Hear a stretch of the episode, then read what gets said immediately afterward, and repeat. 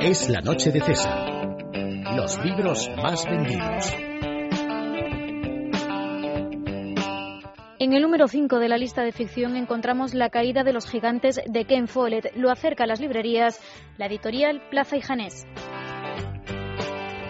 En el número 4, La ciudad del azar de César Vidal, que va ya por la tercera edición, edita Planeta.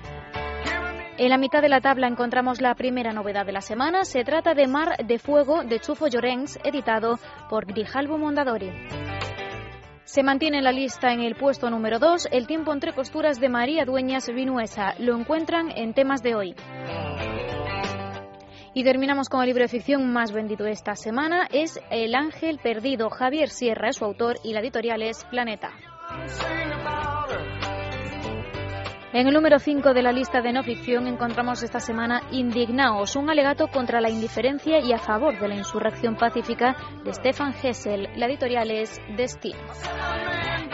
El puesto número 4 es para la otra incorporación de la semana, Jesús de Nazaret, desde la entrada en Jerusalén hasta la resurrección. Su autor es Joseph Ratzinger, Benedicto XVI, y la editorial Encuentro Ediciones.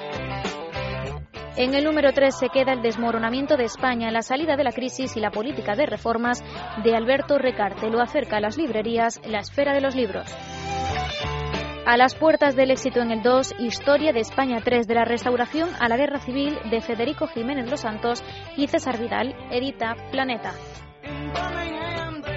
Y el número uno de no ficción esta semana es para No consigo adelgazar de Pierre Ducan. La editorial es integral. Now what